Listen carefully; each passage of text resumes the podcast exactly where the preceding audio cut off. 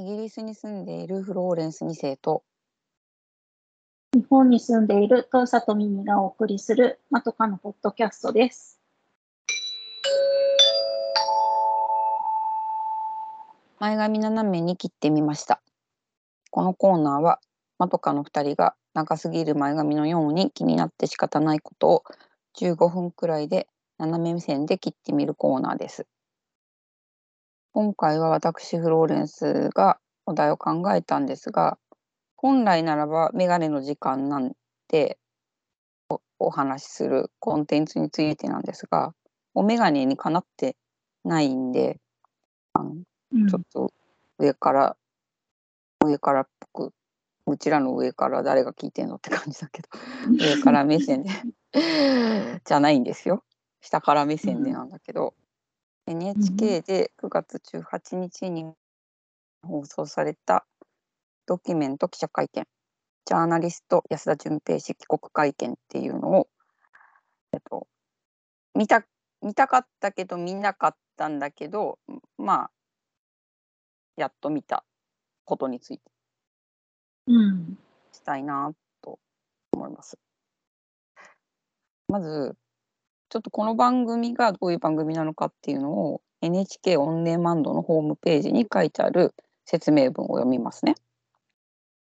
はい世間の注目を集めた記者会見。緊張の現場で記者たちは何を感じていたのか。彼らの目を通して世紀の会見を振り返り、新たな真相に迫る新ドキュメント。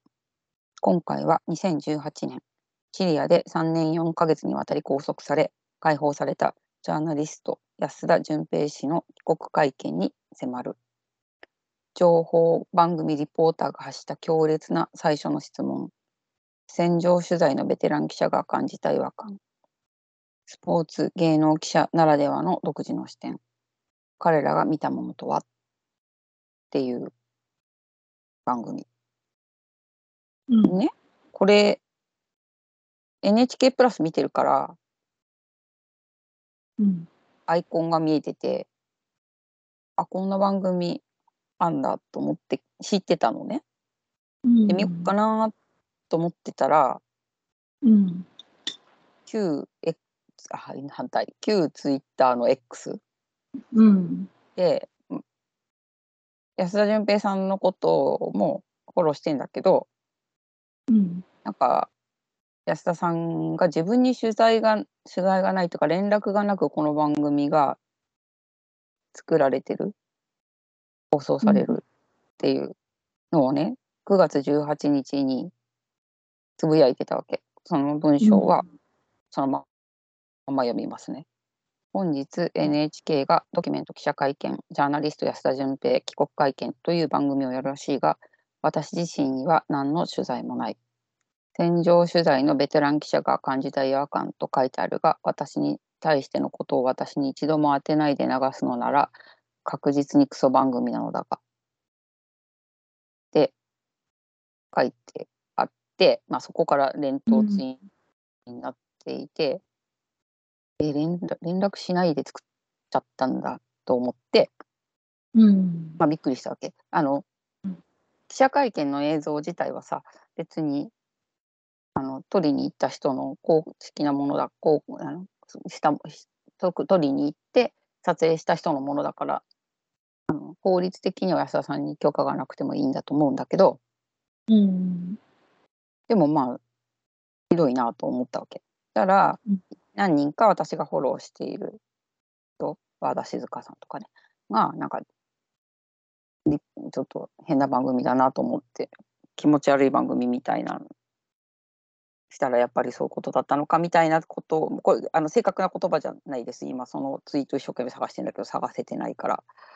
あの、書いてあったのを見てあじゃあみんなやめようって思って見なかったの。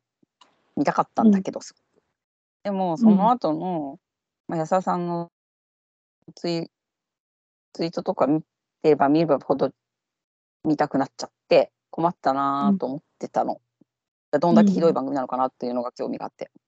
たら、うんまあ、その番組録画したっていう人がいたいたのよ日本で。うんうんでその人があのあでなんで NHK プラスで見れるのに見れなかったっていうとそこでクリックしちゃったらなんか褒めることになっちゃうじゃない？視聴率がうん、そうそう上がっちゃって上その。そのたった一市長でも貢献したくなかったから見てないけど、見ないと喋れないけど困ったなとか思ってたら、そのうん。録画したっていう人がいたから、うん。あの個人的にあの録画をもらったの。うん。それだと貢献しないから。うん。それで見見たんです。うん。別にパブリックに何かにあげてとかじゃないからその個人的に楽しむ分には法律違反じゃないと思うんだけどさ。うん。それでまあまあまあ結構3人の記者がその会見に出ててどう思ったかとかっていうそれぞれの立場一人は情報番組のレポーターで一人は毎日新聞の記者。でもう一人はえっ、とデイリーデイリースポーツのうん記者。うん。でそれぞれ立場が違くてあの情報番組とデイリーの人がまあじ自分の立ち位置あるからちょっと分かんなくもないっていうか。なんかまあ毎日新聞の人のなんかちょっと上から目線の態度は私も安田さんもすごい書いてるけどうん。なんか気分が良くなかった。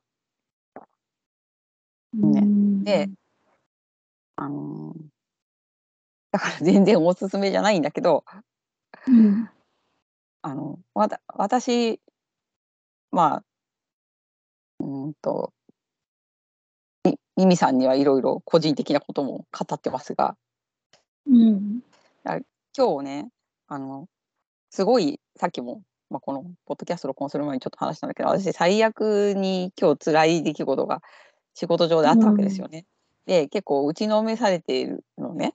でうんでもなんか安田さんと私の打ちのめしを一緒になんか比べるのはなんかあのトピックが全く違うから全然違うんだけどうんでもあ私結構あの強いんだけどよ弱い人間なのよあのご存知のようにミミさんは。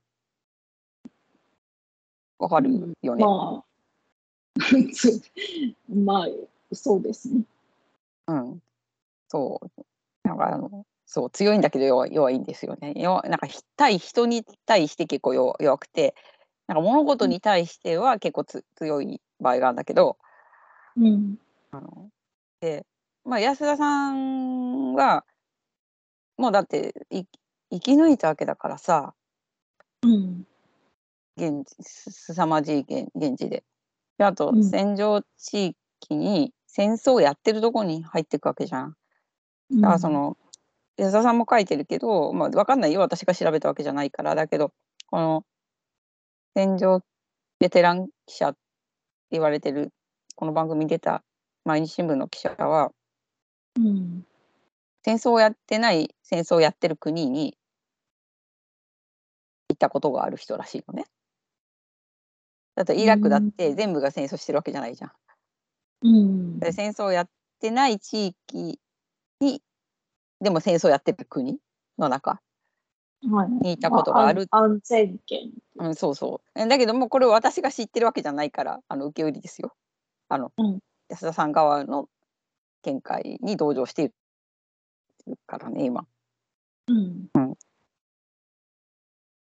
でもなんかもうそそういう一つ一つのことにあのきちんと傷ついて発信している言葉を見てうん。あすごいあのなんかおこがましいかもしれないけどすごいすごいわかすごいわかる。今私がめっちゃ落ちてるから。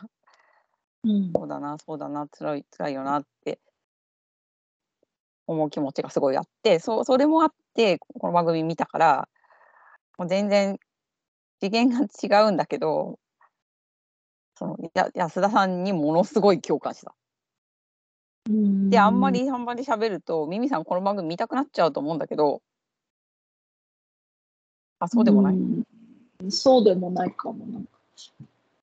あのうーんだから吊るし上げにしちゃいけないみたいなコメントがあんだけどその中で、うん吊るし上げにしちゃいけないと思ったからなんかこういう質問したみたいな言葉がその方あのちあの新聞社の人じゃない人ね。うん。けど、結局もう一回何年も経ってここれこんな風に吊るし上げちゃうんだなと思ってであと確かにその記者の方の言い言いぶりっていうのはすごい上からに聞こえるわけ。うん。で私もほら末端労働者じゃんあのフリーランスだしうん。いつも会社様が私にこう仕事を振ってその最末端サプライヤーじゃん。はい？うん。いつもそれはもちろん企業の中にいる人だそれなりの大変さがあるのは分かりますよだって会社員やってたし辞めたしねうん。なんだけどなんかその最末端やってる辛さみたいなのをすごい感じてる今日だったからうん。見てなんかすごいものすごい共感したんだけどあのそこで記者会見以上に何も喋ってない安田さんでこの番組はその3人のレポーターに話を聞いてる番組なんですよ。途中途中に安田さんの記者会見の番画面が挟み込まれてうん。でもまあ私が見てるのは安田さんのツイッターだからうん。なんかなんかつ辛い辛いっていうかでもそそそまあ自分はねなんかあの、まあ、安田さんが本当にどんな方か会ったことないしわかんないけどでも強いけど弱い人っていうのはこの世にたくさんいるじゃんない？で、うん。なんか働くのも辛いなっていうような本当に苦しい気持ちになった時にうん。あのなんかわわかんないそんな私でもなんとか生きたり働いたりとかしてい生きていくことができる方法とかってないのかなとかこの番組とか優しくない世の中でどうやって生き残っていったらいいのかなとかも番組を見て思った。うん。ちょっと頭一つ出るとこんな何年も経ってこんな番組作られちゃったりとかさうん。だよね。で私前テレビの仕事もやってたからあのそのなんかある程度どどうしてこんな番組が成立しちゃうのかとか確かに安田さんに連絡しなくても番組作って法律的に OK だとかそういうのは分かるんだけどうん。著作権は彼女彼にはないからねその映像のうん。持ったりとかしていいいいなんか考えるきっかけにはなったけど別にお眼鏡にかなってないからおすすめしないっていうちょっと変わった回をちょっと喋ってみたかったんでこの番組を取り上げてみました。なんか私が今混乱した状態で話してるけど分かった意味ごめんね。まあ、全部は汲み取れなかったかもしれないけど。あまあ言ってないからね、何が嫌だって。うん。まあ、ただこの、なんかドキュメント記者会見っていう、なんかシリーズなのかしらと思って。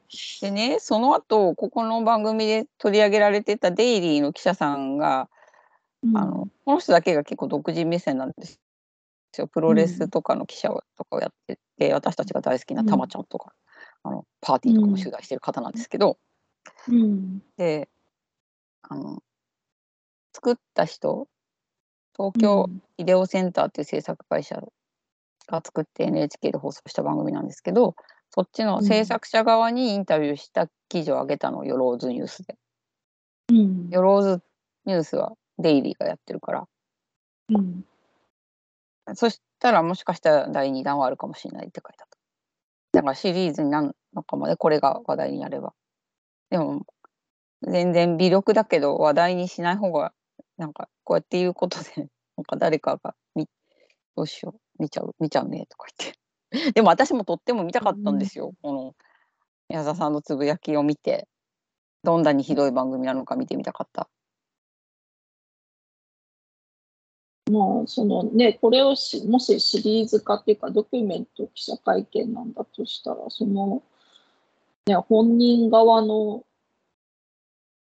うんコメントも見る側としては、やっぱりうん、見たい。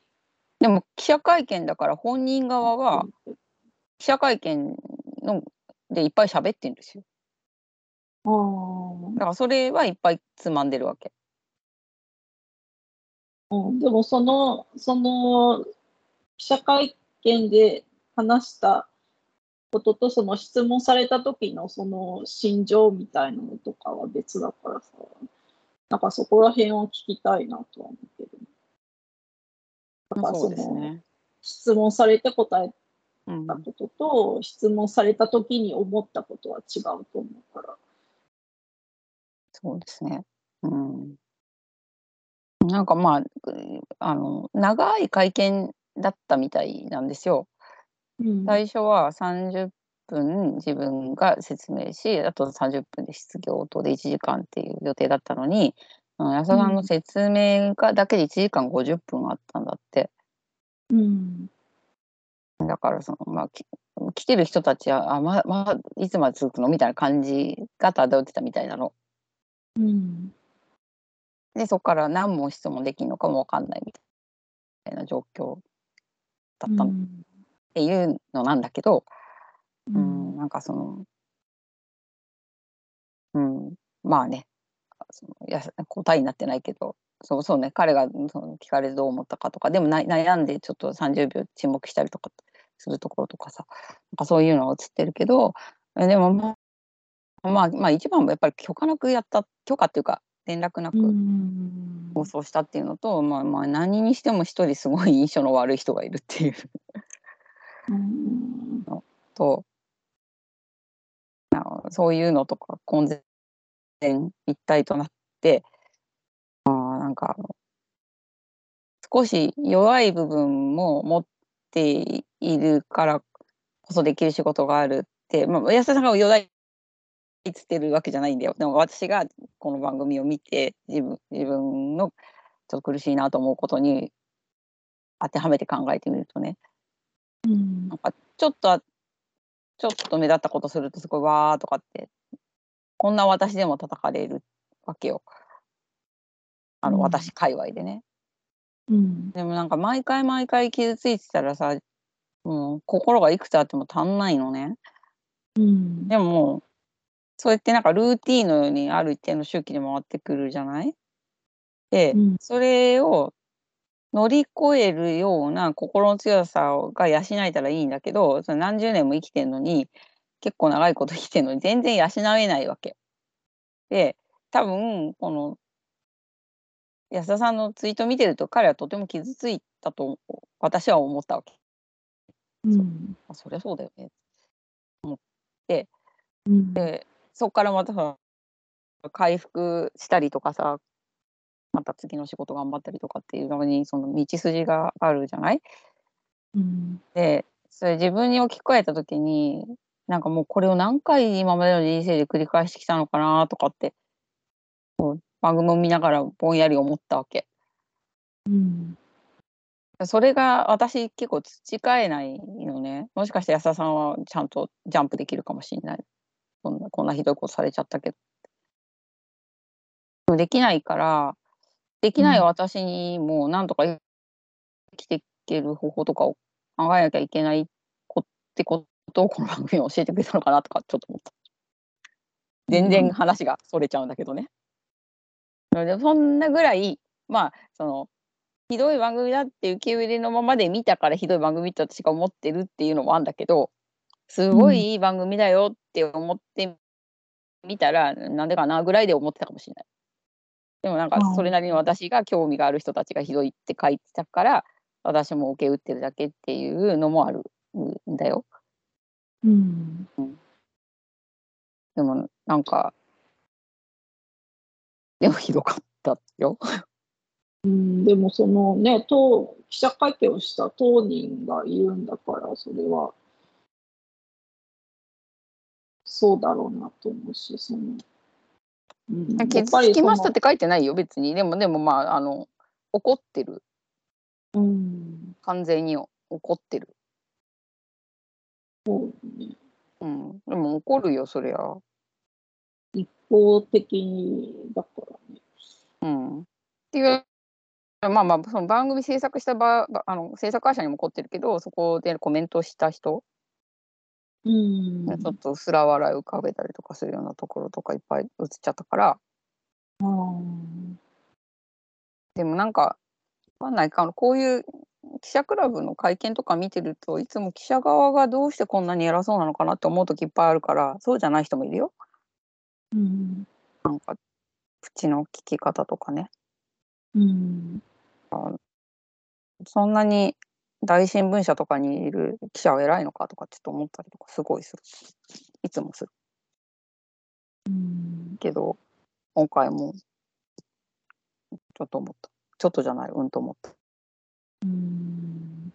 うんでもまああのひょんなことからに NHK のワンカウントに貢献せずに見れてちょっと好きでした。見たかったから。どんだけひどいのかなって。確認できたうん。でもこれからもそういう番組は、うん、カウントできない方法でなんか関連あるのだと全部なんか録画してくれるテレビみたいなのってあるあるからああ。コンタクトしてくれるテレビ、うん。うちのお母さんとかもそのタタイプのテレビな勝手に録画されちゃって困ってキャパが少なくて困ってるとか言ってたまにはいいこと、まあそんな感じ。すいません。今日落ちてる時にあのそういう番組を見たので。うん。そんなふうにそんな風に思いました。でもまあ見れてよかった。うん。けどみんなに見見てほしいと思思わないけどひどいことは知ってほしい、うん。うん、ひどいってことはでも安田さんのツイッター見てください。安田さんは今、どんな活動してんのかしら、全然。本あれだ見てない。本出したりシリアの獄中日記とかをメルマガで配信したりあとうん。中英写真書から「ルポ戦場出稼ぎ労働者」っていう本を出してこう読み読みたいなって思ってるんだけどイラクの基地建設現場の料理人になり民間人が支える現代の戦争を取材した。ジャーナリストだっつってんじゃなくて本当お料理できんだねこの人あの料料理人になりすまして取材うん潜入取材したっていうのかあと多分講演とかもしてると思ううん。かなと思うちょっと記事とかどういうの書いてるのかとかわかんないけうん。どあのザ・ノンフィクションにもなったんですよこの人。あのフジテレビの番組の。うん。何年か前ね。帰うん。帰ってあの家族と再会してみたいな。それは今日みたいな感じじゃなかった。なんか見応えがあった。その家族の人にもちゃんと話を聞いてるし本人もいっぱい喋ってるし。うん。どれだけ壮絶だったのか待つ家族がどれだけ辛かったのかっていうのはあった感じがした。でもまあドキュメンタリーなんて誰かの視点で描いてんだから本人が見たらそそそんなに別にねあのちょっと違うんだけどなって思うよね。一つの経緯っていろんな100個ぐらいの枝葉がまとまって一つの経緯に行き着くわけだからさうん。こうこうこうこうこうでやるって言ってちょっと違うんだけどなってそう思うじゃん全てのことは。ね、撮った人の主観だから、ね、しょうがないけど。うん。だから話をまとめるって難しいよね。なんかいつも裁裁判とかのも見ててもそう思う。こうこうこう思ってこうなって殺が殺意に及びとかっててそうじゃないんだけどなとみたいなのをその犯人だになっちゃった人が言ったりとかしてるのも聞いたりとかしてそうだろうなって思うわけ。こんなに一連の流れではっきりそう思って犯行に及んだわけじゃなかったけどいろんな要素が集まってそうなったっていう。うん。言うけど、なんか今回も人が誰かの行動をサマリーする時ってやっぱ漏れるよねいろんなことが。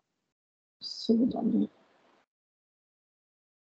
ねとかも、まあ、そういうのも含めておすすめしない番組でした。